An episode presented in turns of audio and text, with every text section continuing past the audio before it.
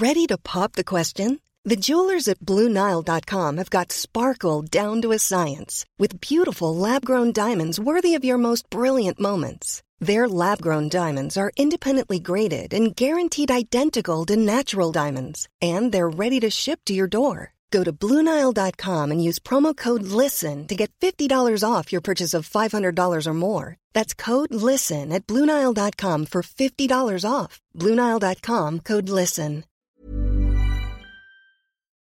Esto es República H, la información más importante de lo que pasa en el interior de la República, con el punto de vista objetivo, claro y dinámico de Blanca Becerril.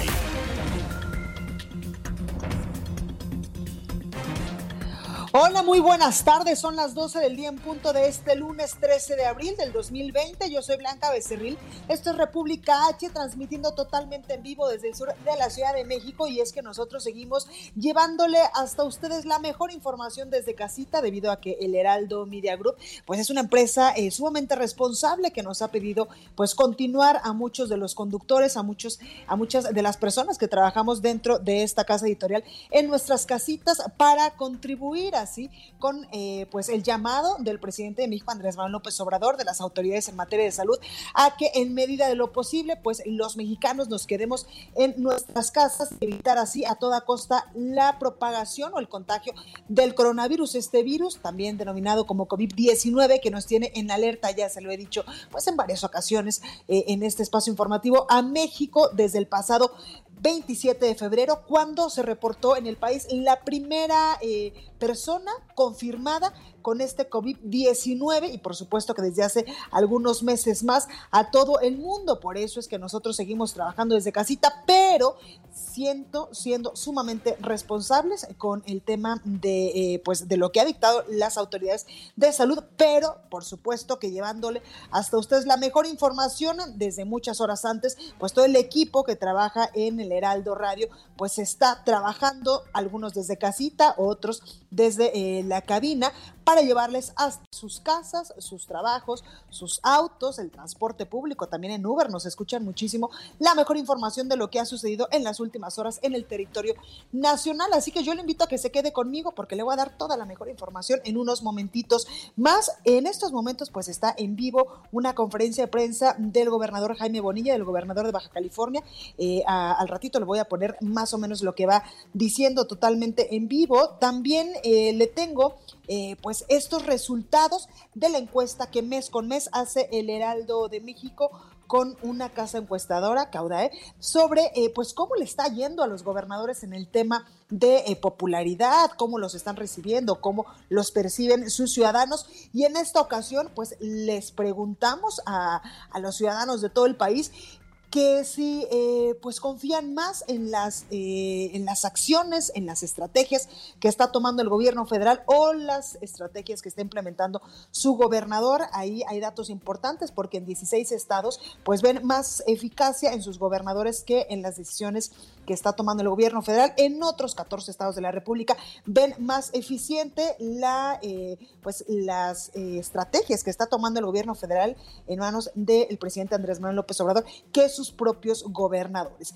En fin, todo esto y más en unos momentitos eh, se los estaré eh, informando, así que usted recuerde que nos puede seguir a través de nuestras redes sociales. Estamos en Twitter como arroba el heraldo de México. Mi Twitter personal es arroba blanca becerril. También estamos en Instagram, en Facebook y en YouTube completamente en vivo. Y también recuerde que a las 12 del día y a las 8.39 de la noche, todos los días le estamos subiendo las breves del coronavirus en todas las plataformas del Heraldo de México donde pues les estamos eh, dando información de lo que ha sucedido en las últimas horas en México y en el mundo con este, esta eh, pandemia del COVID-19. Aquí en la Ciudad de México nos escuchamos por el 98.5 de FM, en Guadalajara, Jalisco, en mi tierra, en La Perla, Tapatía, por el 100.3 de FM, en Tampico, Tamaulipas, 92.5, en Villahermosa, Tabasco, a todas las personas que trabajan en el Heraldo, un fuerte abrazo, un saludo.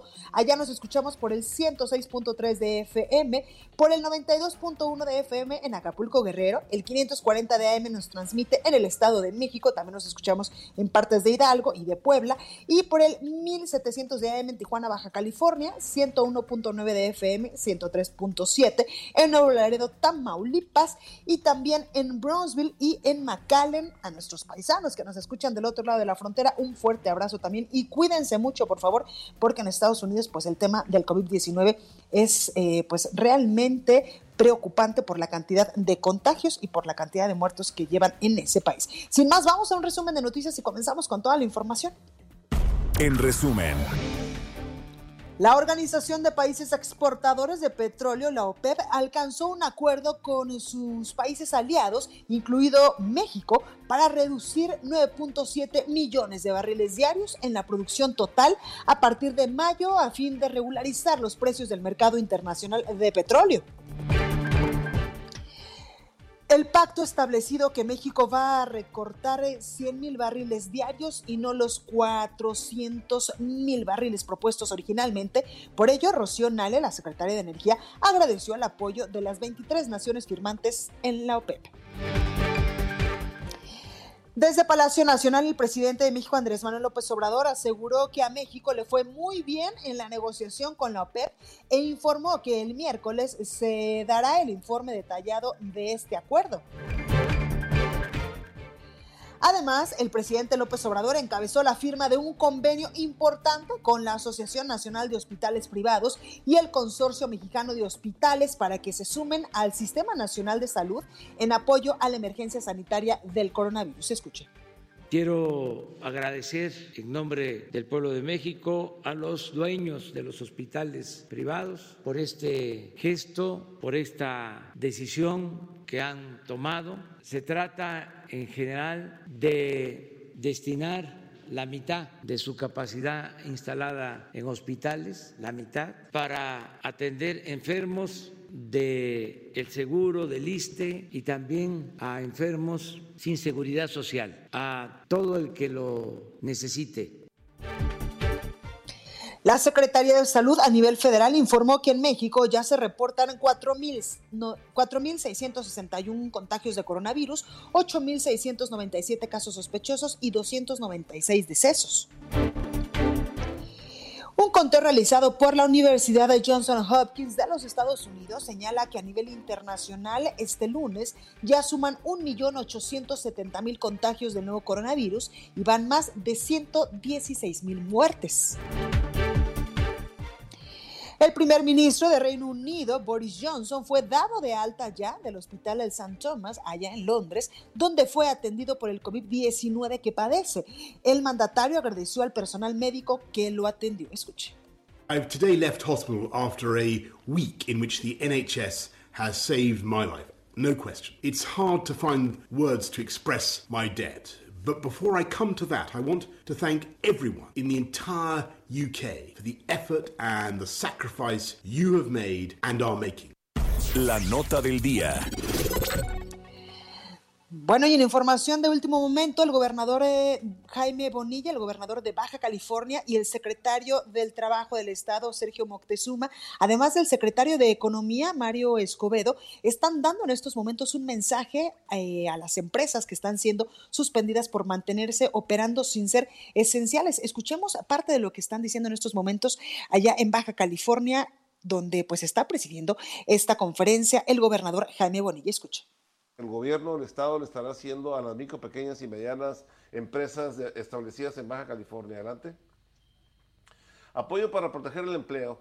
Eh, eh, producto de un programa de austeridad dentro de la economía, de la Secretaría de Economía Sustentable y Turismo, logramos este, ahorrar eh, casi 18 millones de pesos, 15 millones de pesos, ¿no? Aunado a 3 millones de pesos que ya traíamos, hemos diseñado un programa de rescate para los micronegocios para aquellas empresas. Básicamente nos estamos refiriendo al autoempleo, pudiera llegar hasta cinco este, empleados. Esta es una aportación, son apoyos que el gobernador del estado nos ha pedido que elaborásemos este programa para que la gente pueda pagar su renta, pueda pagar los servicios, para que pueda sobrevivir tanto ellos como su negocio.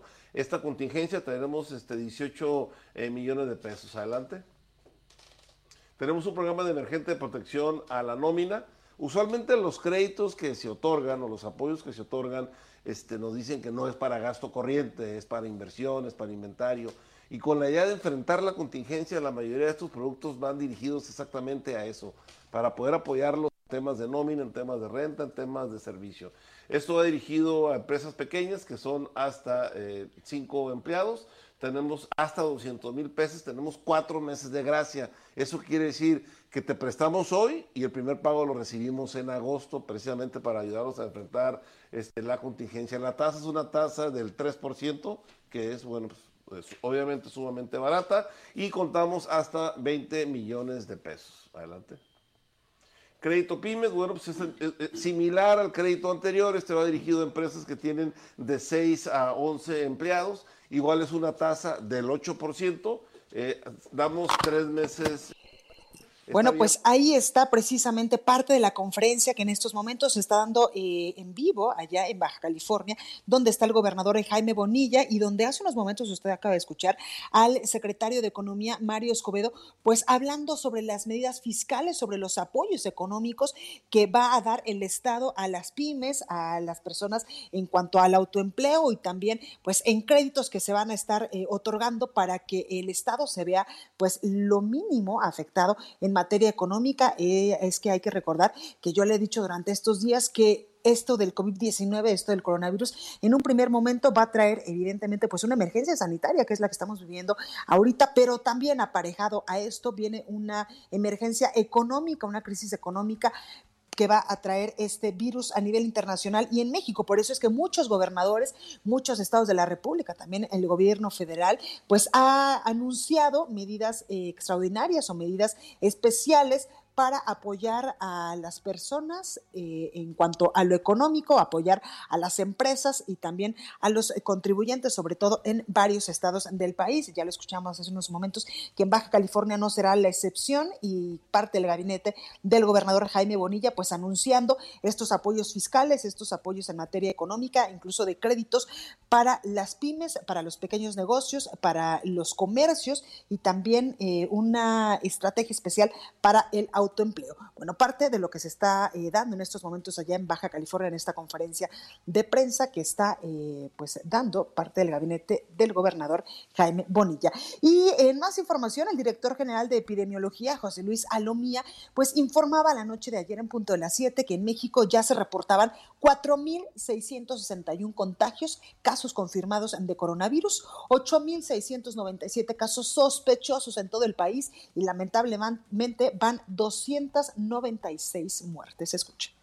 4.661 casos confirmados eh, al día de hoy. Vean cómo la eh, cantidad de casos sospechosos también ha disminuido en función de que algunos han sido confirmados, pero otros también han sido negativos y por eso los negativos ahora son prácticamente cerca de los 22.000 casos que en su momento han salido. Eh, lamentablemente también se incrementa un poco el número de las defunciones, 296, y ya son más de 36.500 las personas que han sido estudiadas en México en relación a la sospecha de la enfermedad. 36.500 personas, dice el director general de epidemiología José Luis Alomía, que han resultado negativas eh, en estas pruebas del COVID-19. El gobierno federal, eh, algo importante que debemos de informarle, es que firmó un convenio de colaboración con la Asociación Nacional de Hospitales Privados y el Consorcio Mexicano de Hospitales a fin de que se sumen al Sistema Nacional de Salud, de Salud Pública, por la emergencia sanitaria del coronavirus. El presidente Andrés Manuel López Obrador, hoy en su conferencia matutina, donde estuvo acompañado acompañado de dos empresarios del ramo, dos empresarios que tienen eh, pues hospitales en casi todo el país o en todo el país, hospitales privados, pues les agradeció eh, su apoyo. Escuche. Quiero agradecer en nombre del pueblo de México a los dueños de los hospitales privados por este gesto, por esta decisión que han tomado. Se trata en general de destinar la mitad de su capacidad instalada en hospitales, la mitad, para atender enfermos del el seguro, del ISTE y también a enfermos sin seguridad social, a todo el que lo necesite. Y es que señaló que los centros que participan en este convenio se encuentran, por ejemplo, el Centro Médico ABC, Hospital, Hospitales Ángeles, Grupo Dalinde, San Angelín, Hospital de Beneficencia Española, eh, Hospitales MAC, Hospitales San Javier, Médica Sur, Grupo Torre Médica, entre otros eh, concesionarios que tienen eh, pues hospitales privados a lo largo y ancho del territorio nacional que se han sumado para por supuesto, despresurizar la carga que tiene el sector salud, el sector público, los hospitales públicos en todo el país para atender en un primer momento pues a los pacientes que ya se tiene con diversos padecimientos, pero también importante a los pacientes que van eh, resultando positivos en el tema de las pruebas de COVID-19. Y también en la conferencia matutina pues estuvo el canciller mexicano Marcelo Ebrard, quien explicó que este convenio con los hospitales privados del país pues contempla una aportación de 3.115 camas para atender a pacientes de instituciones públicas que enfrentan distintos padecimientos. Escucha. El sector privado aporta 3.115 camas para que durante este periodo, en esas 3.115 camas, se hagan procedimientos con pacientes que normalmente lo harían en el Instituto Mexicano de Seguro Social, en el ISTE, en Pemex, en Defensa, en Marina o en INSABI. Y en el lapso de este convenio, entonces, lo que de otro modo tendría que ocuparse de eso, con esos procedimientos, se va a ocupar para el COVID-19. Quiere decir que 12.500 pacientes que no tendrían cama van a tener cama, ¿cuándo menos? Eso es lo que significa. Pues ahí está una buena noticia, 12.500 pacientes que se estaba proyectando que no tendrían un espacio en estos hospitales, pues ahora ya lo van a tener con esta ampliación, ampliación del sistema hospitalario en el país, donde se unen los hospitales públicos y, por supuesto, los hospitales privados del territorio nacional. Y luego de las agresiones precisamente a personal médico, ya que hablamos de estos temas, que atienden casos del COVID-19, el presidente de México, Andrés Manuel López Obrador, reconoció su labor e hizo un llamado, un llamado enérgico a la población a cuidar y respetar a los profesionales de la salud. Y es que yo, eh, pues se lo he dicho ya en reiteradas ocasiones, que ellos están, sí, haciendo su chamba, están haciendo su trabajo, pero también hay que reconocerles que están arriesgando su propia vida, su propia integridad física para atender a los pacientes que resultan positivos del COVID-19. Escuche mandar desde Palacio Nacional un reconocimiento a todos los integrantes del sector salud, tanto del sector público como del sector privado, a los trabajadores, a los camilleros, a las enfermeras, enfermeros, a los médicos, a los especialistas. No se podría lograr nada sin los trabajadores de la salud. Por eso nuestro reconocimiento y el llamado respetuoso a toda la población para cuidar al personal de salud, respetarlo, quererlo, y es que ha trascendido y también yo le he informado en estos días que lamentablemente pues eh, algunas personas han agredido a los médicos, a las enfermeras, a las personas que trabajan dentro de los hospitales en varios estados de la República, aquí en la Ciudad de México, por supuesto también allá en Jalisco, porque ellos, estas personas consideran que estos médicos, que este personal que trabaja en los hospitales, pues eh, pueden estar contagiando a otras personas con el COVID-19. Sin embargo, hay que tener claro que ellos lo que están haciendo en estos momentos pues es así, su trabajo, pero también pues eh, arriesgando su vida por nosotros para ayudarnos a que nuestros pacientes pues salgan adelante con este eh, virus con este COVID-19. Así que, por supuesto, que hacemos extensiva la invitación que hace hoy el presidente Andrés Manuel López Obrador a cuidar al personal médico, a no agredirlos, por favor, porque ellos son en este momento, pues, las personas, únicas personas que nos pueden ayudar a salir de esta pandemia. Y el presidente también adelantó que el próximo jueves los especialistas darán una proyección de cuándo podría levantarse gradualmente, pues, esta cuarentena por el COVID-19 en el país. Escuche.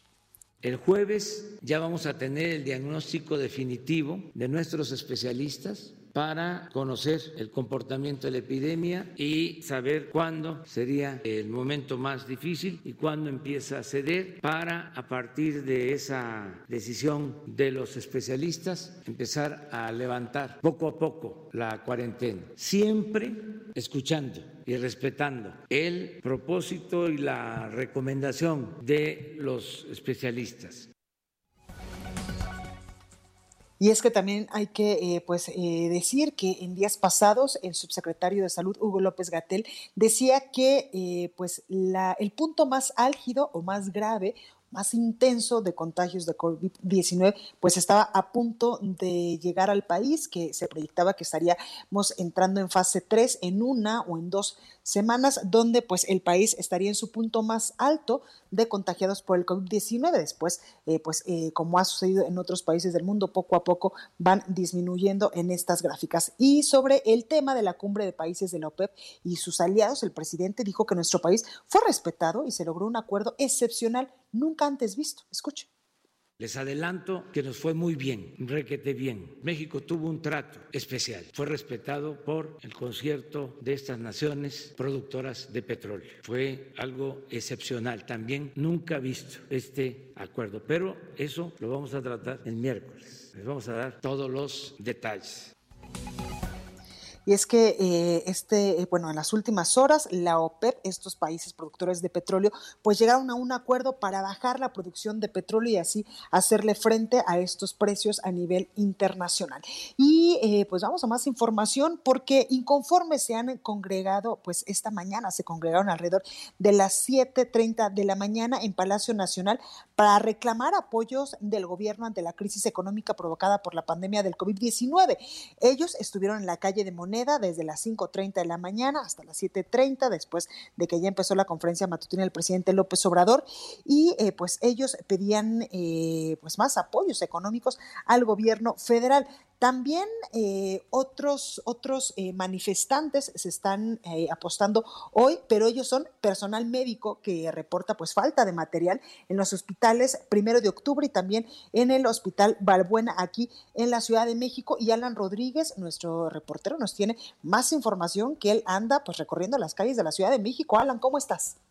Hola, ¿qué tal Blanca? Muy buenos días, como lo mencionabas. Efectivamente, el día de hoy se registraron movilizaciones por parte de personal de los servicios de salud de la Ciudad de México. Ellos, eh, personalmente, eh, de trabajadores de Eliste en el hospital primero de octubre. Ellos se manifestaron sobre la avenida Politécnico y este están asegurando que en los últimos días durante esta pandemia han tenido que conseguir y comprar por su propia cuenta sus insumos como lo son las mascarillas N95, guantes y los trajes de bioprotección. Ellos nos han comentado que han realizado un gasto de aproximadamente 5 mil pesos a la fecha y pues bueno, no pueden continuar poniendo de su bolsillo y tampoco trabajar exponiéndose a los riesgos. Estas manifestaciones manifestación se repitió con la misma problemática en el hospital de Balbuena. En esta zona, los trabajadores de este pues nosocomio salieron a manifestarse a la vía pública. Sin embargo, pues sus mismas autoridades les solicitaron permanecer al interior del hospital, pues eh, para ser atendidas sus demandas. Es la información que tenemos el día de hoy. Muchísimas gracias, Alan. Cuídate mucho. Oye, Alan, ¿sabemos si estos cargamentos que han llegado de China, donde el secretario de Relaciones Exteriores, Marcelo Ebrard, pues ha anunciado que pues ya eh, llegó la semana pasada este avión repleto de toneladas de material médico, eh, este avión misionero de la paz, pues ya está... Eh, ya se está bajando, por ejemplo, esa, ese material, pero ya se está distribuyendo ese material en los hospitales del país, o sobre todo aquí en la Ciudad de México. Es una de las principales molestias que tienen los doctores, enfermeros, camilleros, puesto que sí, todos nos enteramos de la noticia de que había llegado un avión con, cargado con todos estos insumos, sin embargo, hasta la fecha, hasta el día de hoy, todavía no les han sido repartidos. Nos comentaban que si acaso les han llegado a dar uno o dos cubrebocas y pues estos los tienen que hacer eh, eh, pues efectivos para todo el día, siendo que nos comentan que tienen una duración únicamente de media hora a 40 minutos. Pues ahí lo tenemos. Alan, muchísimas gracias. Cuídate mucho.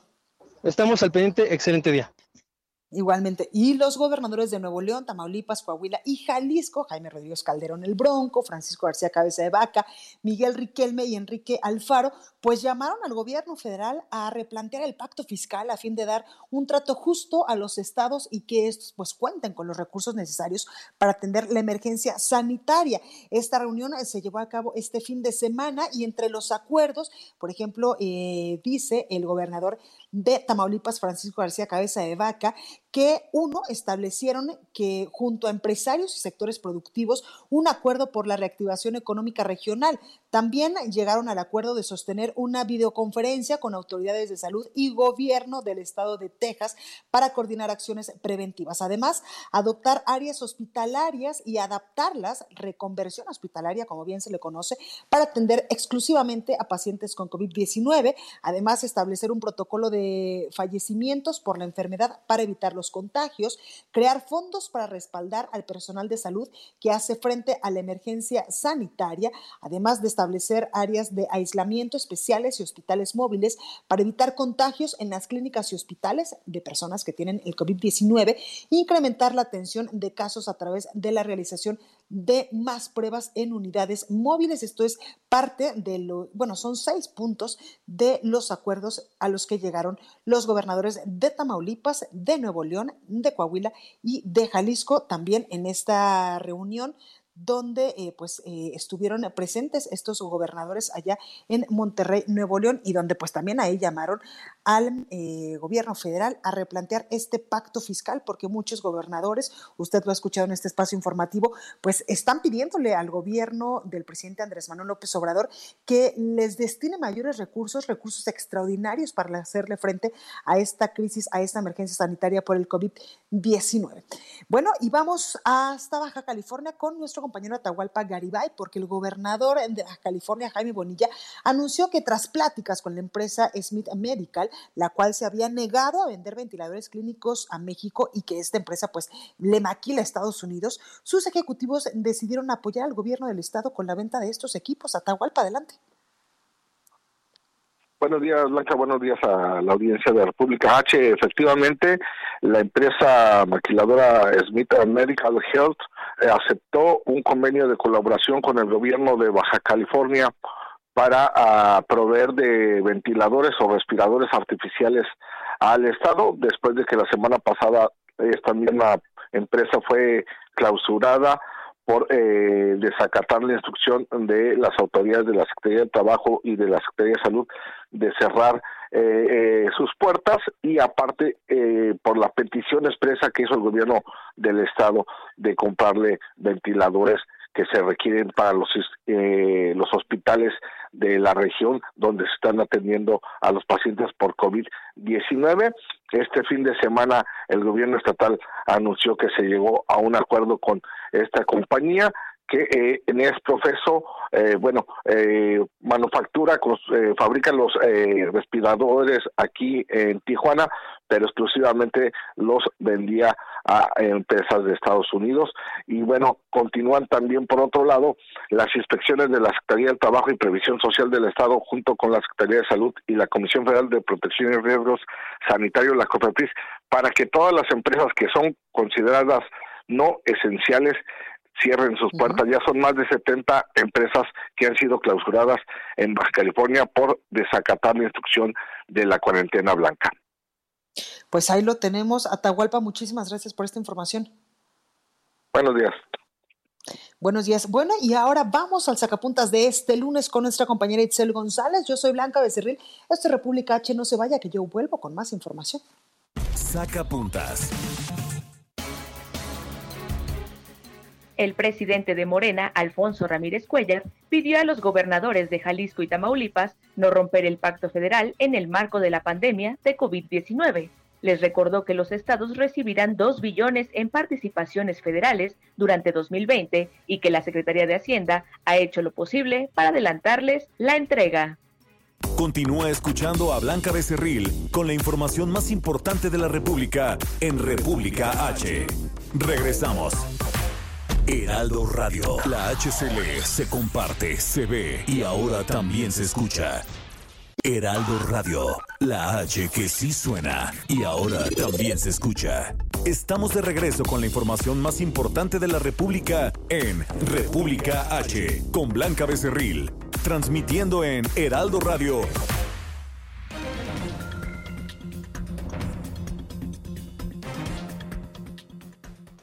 Amigos, muchas gracias por continuar con nosotros. En este momento les tenemos una información muy importante. Les sugiero que anoten el número que les vamos a dar a continuación porque se trata de cubrirnos, de protegernos nuestra cara. Y ya no quiero platicarles más porque yo estoy muy emocionada y voy a comprármela en este instante. Adri Rivera Melo, ¿cómo estás? Platícanos de esta máscara. Es lo único que les puedo decir, una máscara que nos cubre. Así es, Bonnie, me da mucho gusto saludarte a ti y a todos nuestros radioescuchas. Les vengo a hablar de máscara hospitalar. Es una máscara especial hecha de polietileno. Es utilizada en hospitales de todo el mundo frente al combate contra el coronavirus. Y esta máscara fue la que más se utilizó en Wuhan, China, durante la pandemia es muy similar a la que utilizan los soldadores para trabajar. ¿Y esto qué quiere decir? Nos protege mucho más, evita que te lleves las manos a la cara, sobre todo a los ojos.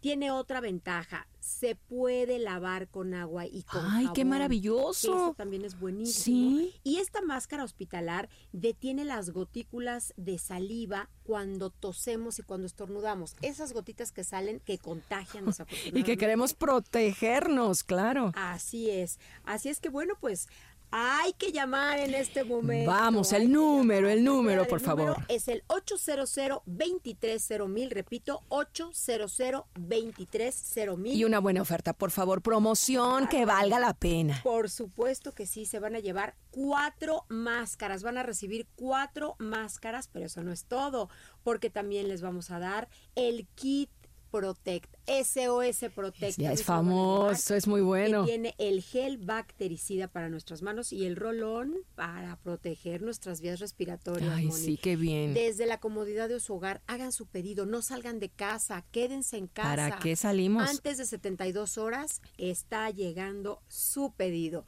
y vale la pena. Claro, cuatro máscaras más SOS Protect, ¿qué más podemos pedir? ¿A dónde marcamos? El número es el 800 23 mil. Repito, 800 23 mil. Perfecto, a marcar en este momento. Gracias, Adri. Gracias. Continuamos.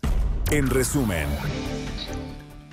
Esta mañana el gobernador de Michoacán, Silvano Aureoles, anunció el incremento de un 60% de salario a médicos y personal de enfermería que están al frente de la atención del coronavirus en el sector salud del gobierno estatal. Escuche. El gobierno que yo encabezo, en esta primera etapa, anuncia la homologación salarial de casi 1.500 trabajadores de la salud en todo el estado. En términos prácticos, esto significa un incremento salarial del 60%. Este incremento va dirigido en este momento principalmente a los que están en la primera línea de batalla frente al COVID-19. La Comisión de Derechos Humanos de Guerrero reprobó el asesinato del periodista Víctor Fernando Álvarez Chávez, director del portal de noticias Punto por Punto, quien fue reportado como desaparecido la semana pasada y cuyos restos fueron hallados el sábado en Acapulco. Ayer fueron asesinadas dos personas en Villa de Tututepec de Melchor Ocampo, esto en Oaxaca. De acuerdo con el informe de la Vicefiscalía Regional de la Costa, se trata del probable feminicidio de una profesora de la sección 22 del El CENTE y su pareja. Aarón Juárez, director de la Comisión Estatal Forestal de Oaxaca, informó que nueve comuneros que combatían un incendio en la zona mixteca fallecieron calcinados, mientras que nueve más fueron reportados como desaparecidos. Laura González, presidenta del Consejo Coordinador Empresarial del Estado de México, advirtió que debido al impacto económico que ha generado la emergencia sanitaria, 8 de cada 10 empresas de comercio y servicios en la entidad están en riesgo de cerrar definitivamente y perder los empleos. La Junta de Asistencia Privada del Estado de México hizo un llamado a los mexiquenses para que quienes puedan, pues donen artículos de higiene personal y no perecederos para beneficiar a las personas albergadas en los asilos y también en las casas hogar en la entidad. Entrevista. Bueno, me da muchísimo gusto saludar en esta ocasión, pues a través de la línea telefónica, a Alejandro Caso, director de la encuestadora Caudae Estrategias. Ale, ¿cómo estás? Hola Blanca, ¿qué tal? ¿Cómo estás? Gusto en saludarte a ti y a todo tu público radio escuchas. Ahora sí que en esta ocasión lo haremos por teléfono. En vista de las circunstancias. sí, e, es lo mejor y lo que han dictado las autoridades en materia de salud. Y yo he dicho, eh, pues en este espacio, que muchas empresas, como lo es evidentemente el Heraldo Media Group, pues responsables de esta situación, eh, pues nos han permitido a los que trabajamos dentro de esta eh, casa editorial, pues seguir trabajando precisamente, pero desde nuestra casita. Totalmente de acuerdo, así debe de ser, hay que, hay que este, sumarnos al llamado que hacen las autoridades, extremar precauciones y bueno, pues cuidarnos, ¿no? A fin de cuentas todos queremos salir lo más pronto posible de, esto, hay que ser muy, muy pacientes y bueno, pues este, a estar muy atentos de la, nueva, de la nueva información. Pues Blanca, muy contento de traerte, muy contento de traerte este nuevo ejercicio que hicimos. Eh, eh, se han presentado en los últimos días eh, diferentes evaluaciones acerca de la aprobación o desaprobación del presidente de la República, máxime en esta eh, coyuntura tan importante que estamos con el tema del COVID-19. Y también se han presentado diversos ejercicios sobre la evaluación de los gobernadores de acuerdo a las acciones que vienen tomando este, en cuestión preventiva en cada uno de sus estados este, sobre el tema también del COVID-19. Pero lo que no se ha hecho, y es lo que estamos presentando este día, el Heraldo junto con Caudae, es un ejercicio donde en las 32 entidades de la República preguntamos quién considera que está tomando las mejores decisiones en torno al COVID-19 ya sea el gobernador del estado o el presidente de la República. Y máxime que en las últimas semanas, pues hemos visto este, encuentros y desencuentros entre las autoridades. Es decir, eh, en, algunos estados, los mismos, las autoridades locales, los gobernadores han tomado este, medidas eh, eh, mucho más expeditas de lo que se dice que el gobierno federal debió haber tomado. El gobierno federal dice, no, hemos tomado las decisiones y hemos bajado una instrucción de acuerdo a, lo que marca, digamos, el manual en el caso de las pandemias. Entonces, nosotros, en lugar de inclinarnos para un lado o para el otro, decidimos ir a preguntarle a los ciudadanos quién cree que está tomando la mejor decisión y así fue como nos arrojó los siguientes resultados, Blanca. Muy interesante, por ejemplo, en 16, 16 eh, estados, es decir, la mitad básicamente de la población, piensa que los gobernadores están aplicando mejores medidas y mucho más eficaces que el presidente de la República.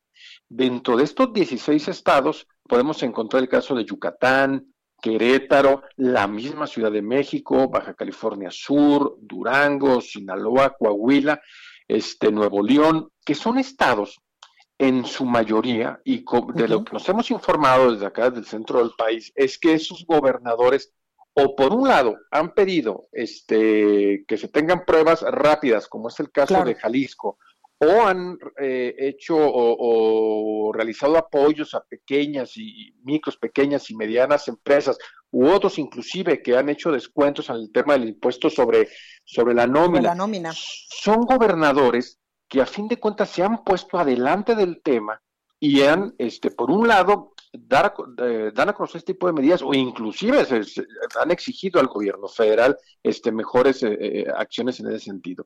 Entonces, ahí tenemos un, conglomerado de gobernadores bien interesantes. El caso, por ejemplo, de Nuevo León, que, lo está viviendo ya en, en, en, en bueno, en, ese estado, que generalmente nosotros, el, gobernador Jaime Rodríguez, no es un gobernador que nos sale bien evaluado. Si bien aquí sale, por ejemplo, la posición número 22, pero sale mejor evaluado este, que, que el presidente.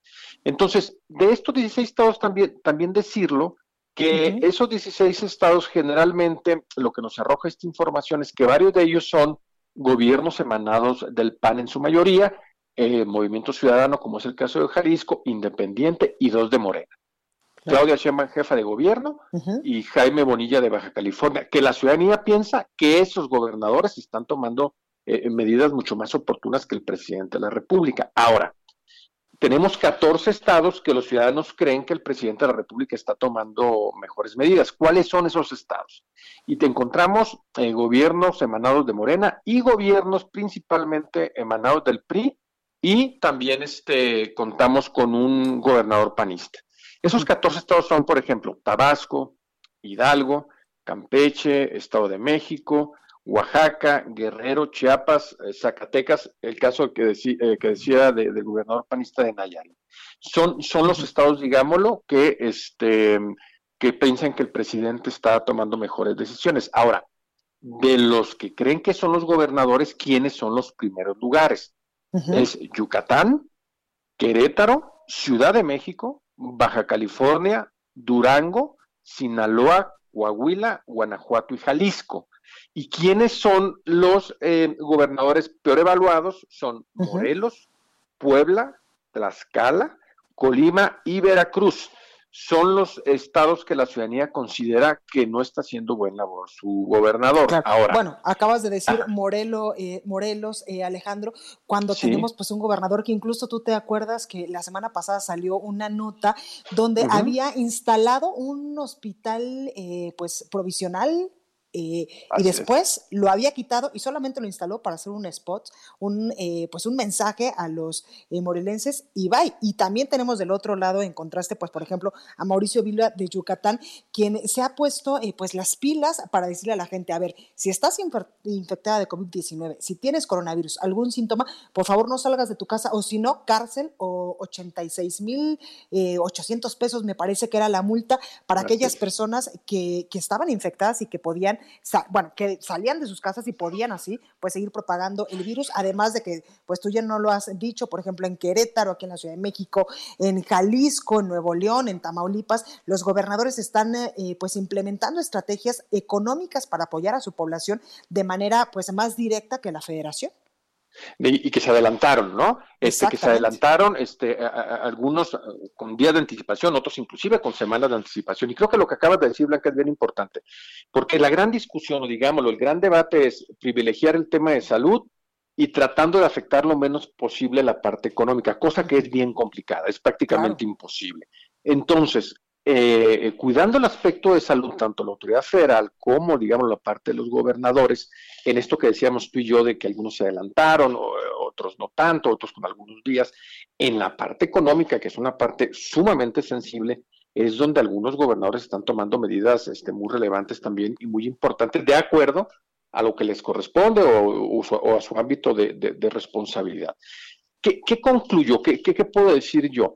Eh, con, estos, con estos resultados, que básicamente aquella autoridad que se pone, digámoslo, no solamente eh, eh, empática con la gente, sino que toma decisiones mucho más agresivas en el tema de salud y en la parte económica, son aquellos gobernadores o aquella autoridad que la gente los está percibiendo de buena manera y les está brindando un voto de confianza en esta pandemia que sabemos que a fin de cuentas, este, eh, vamos, muy complicada y que va a tener consecuencias en, todos los sentidos y que la autoridad lo que busque es tratar de evitar eh, el impacto principalmente de salud y también el económico. Pero hay otras autoridades que están muy renuentes, pues, a dar a conocer algún tipo de, incentivo o, algún tipo de, beneficio en, en, la parte económica y pues lo vemos reflejado también en, en este, en este ejercicio. Entonces, aquellos, aquella autoridad o aquellos gobernadores que se ponen delante de la ciudadanía, frente a la ciudadanía,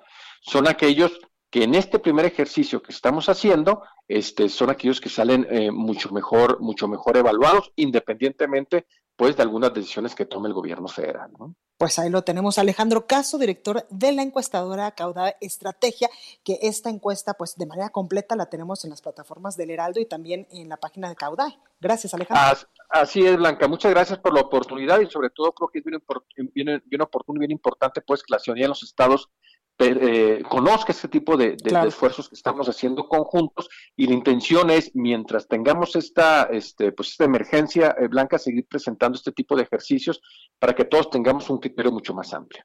Totalmente, Alejandro, gracias y cuídate mucho. Igualmente, Blanca, muchas gracias. Buenas tardes. Igualmente. Bueno, y Querétaro da hospedaje y alimentación a médicos en hoteles cercanos a sus centros de trabajo para que no se tengan que desplazar hasta sus hogares. Fernando Paniagua nos tiene la información. Fer, ¿cómo estás? Blanca, buenas tardes. Efectivamente, el gobierno de Querétaro implementó un sistema de apoyo al personal médico que presta sus, sus servicios para atender la pandemia del coronavirus.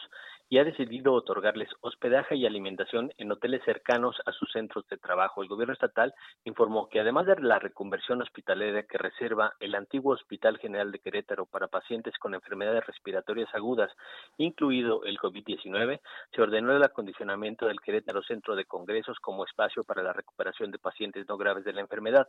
Asimismo, se adquirió equipo médico suficiente para la atención de casos sospechosos y positivos de COVID por parte del personal de salud, equipo médico acorde a la realidad del Estado.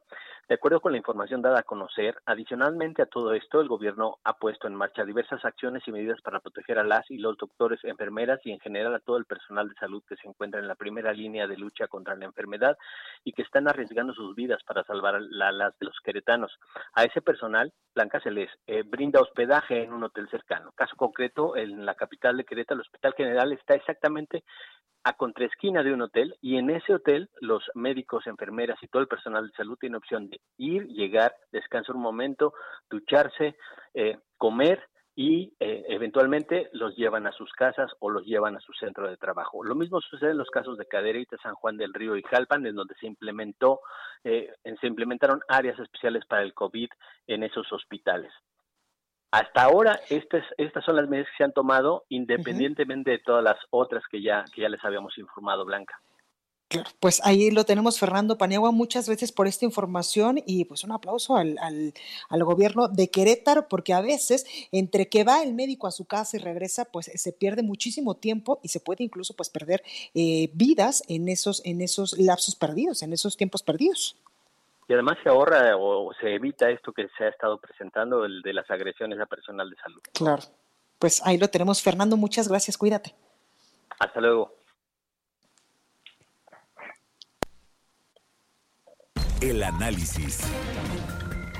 Bueno, me da mucho gusto saludar en la línea telefónica a José Carlos Rodríguez. Él es doctor y maestro en economía por la Universidad de Pensilvania y también licenciado en economía por el ITAM. Doctor, muy buenas tardes. ¿Cómo está? Hola, buenas tardes Blanca, buenas tardes a todo tu auditorio. Gracias, doctor, por esta comunicación. Pues mucho hemos hablado de eh, que este COVID-19, este virus, coronavirus, pues va a traer aparejadas dos eh, emergencias. Una, la sanitaria, pero también la emergencia en materia económica. Doctor, ¿cuál es la situación, por ejemplo, de las finanzas públicas en los estados de la República en estos momentos por el COVID-19? Mire, es un tema muy importante. Nosotros en Pondera nos hemos puesto a analizar eh, distintas vertientes puede tener este impacto tanto por salud como por el lado económico, específicamente en el caso de las finanzas públicas. Y visualizamos que eh, además de todos los retos que van a tener los estados en las atenciones que se deben de realizar a la emergencia sanitaria y por otro lado el apoyo que se tiene que realizar a las distintas unidades económicas que están eh, sufriendo ahora por, el, la, por la caída de la actividad económica, vemos que va a haber caídas importantes en sus ingresos en el resto del año. Y vemos eh, por dos ámbitos principalmente. Por un lado, eh, por los ingresos tributarios. Como tú recordarás, los ingresos de los estados provienen principalmente de recursos que eh, provienen de la federación a partir del pacto fiscal que prevalece en el país. la recaudación se realiza principalmente ISR, IVA a nivel federal y se transfiere a los estados. Los ingresos tributarios definitivamente van a caer por la caída en la actividad económica y por otro lado, también sabemos la caída del precio del petróleo y la caída en la plataforma de exportación petrolera también va a reducir la bolsa a partir de la cual se alimentan los recursos de los estados. ¿Qué va a implicar eso? Entonces son dos impactos diferentes que eh, pueden reducir los ingresos de los estados hasta en un doble dígito, lo cual reduciría de manera importante su campo de maniobra. Claro, doctor, muchos gobernadores, eh, por ejemplo, del norte y también, por ejemplo, el gobernador de Jalisco, Enrique Alfaro, pues ha pedido al gobierno federal, al presidente Andrés Manuel López Obrador, revisar, replantear este pacto fiscal. ¿Usted lo ve viable, lo ve necesario, lo ve urgente? Mira, no es un tema nuevo. Ah, se ha eh, tocado este tema en los años recientes porque hay distintos gobernadores que han percibido la necesidad de que se replante este acuerdo. Recordemos que este acuerdo como tal, aun cuando se ha reformado a lo largo de los años, proviene de, épocas de López Portillo. Eh, es un acuerdo en el cual este, se, se logró que entonces la federación se dedicara a recaudar ciertos impuestos y esos impuestos no los recaudaran los estados y los estados se dedicaran a recaudar ciertos impuestos locales y a ejercer el gasto. Ha cambiado mucho de manera importante, eh, especialmente en el último lustro. Sin embargo, ahora lo que estamos viendo es un llamado a que se replanteen estas fórmulas. ¿Por qué? Porque hay algunos estados que se consideran que tienen fortaleza en las finanzas de tal manera que si a lo mejor si eh, fueran autónomos en términos financieros, eh, podrían ser mucho más efectivos y eficaces en la gestión de los recursos y en el gasto. Eso está por verse. Eh, no está muy claro que realmente tengan necesariamente toda la capacidad tanto de recaudación como de ejercer, como de ejercer el, gasto. Lo que sí es que ya el llamado es amplio y creo que vale la pena que se revisiten algunas de estas reglas para ver cuáles son las necesidades y cuál es la nueva realidad que nos que nos se nos presenta ahora. Claro, doctor, los sectores económicos que se van a ver pues más afectados con esta crisis económica que va a dejar el COVID-19. Pues mira, principalmente el sector servicios, por supuesto. El sector servicios es el que se está viendo golpeado de manera directa eh, porque pues, bueno toda la actividad restaurantera, servicios, hotelera, turística se, se, está viendo reducido de, de, manera importante. Nadie está viajando, nadie está saliendo a comer a restaurantes y ahí va a haber implicaciones importantes. Y también en términos estatales y regionales los impactos van a ser diferenciados. Hay ciertos estados que son mucho más dependientes de este tipo de actividad, como la península de Yucatán o, Baja California, este, por supuesto todas las costas. Por otro lado, eh, el impacto que se va a tener a través de eh, la industria manufacturera. Eh, uno de los impactos indirectos es, dado que todo esto empezó en China y se han ido cerrando y se ha ido eh, eh, de alguna manera reduciendo la capacidad de provisión de insumos a la industria manufacturera en México, ya lo vimos, los datos de la industria manufacturera nos mostraron que la actividad cayó en, en aproximadamente 25% recientemente. Y estados de, que son muy fuertes en esta actividad, ya sea los de la frontera norte o los del centro bajío, también se van a ver muy afectados. Eh, eh, va a ser diferenciado el impacto de acuerdo a cuáles son los distintos canales. Otro canal importante es, por supuesto, aquellos que son principales exportadores o que, que, venden productos especialmente a los Estados Unidos, dada la caída en la actividad económica de los Estados Unidos. Ahí vamos a ver una vez más las manufacturas, pero por otro lado también estados que, que exportan eh, productos básicos, legumbres, frutas, aguacates, también van a tener otro tipo de impacto. Entonces hay que entender muy bien la realidad de cada uno de los estados, empatarlo con su realidad en sus finanzas públicas para ver cómo va a salir bien o mal librado de esta situación. Pues ahí lo tenemos, José Carlos Rodríguez, doctor y maestro en Economía por la Universidad de Pensilvania y también licenciado en Economía por el ITAM. Muchas gracias por este análisis. Gracias, Blanca. Gracias a tu auditorio. Un saludo. Gracias. Pues ahí lo tenemos. Yo soy Blanca Becerril. Esto fue República H. Yo lo espero el día de mañana en punto de las 12 con más información. Mientras tanto, pues yo lo invito a que continúe con la programación de El Heraldo Radio. Por favor, en verdad, de todo corazón, cuídese mucho, si no, si usted eh, pues puede quedarse en su casita, quédese en su casita, lávese las manos muchas veces al día, la sana distancia, por favor, con eh, las personas que le rodean y además recuerde no tocarse nariz, boca ni ojitos. Que esté muy bien y yo lo espero el día de mañana en punto de las 12. Esto fue República H, la información más importante de lo que pasa en el interior de la República, con el punto de vista objetivo, claro y dinámico de Blanca Becerril. Continúa escuchando Heraldo Radio, donde la H suena y ahora también se escucha. Una estación de Heraldo Media Group. Heraldo Radio. When you make decisions for your company, you look for the no-brainers. If you have a lot of mailing to do, stamps.com is the ultimate no brainer. Use the stamps.com mobile app to mail everything you need to keep your business running with up to 89% off USPS and UPS. Make the same no brainer decision as over 1 million other businesses with stamps.com. Use code PROGRAM for a special offer. That's stamps.com code PROGRAM.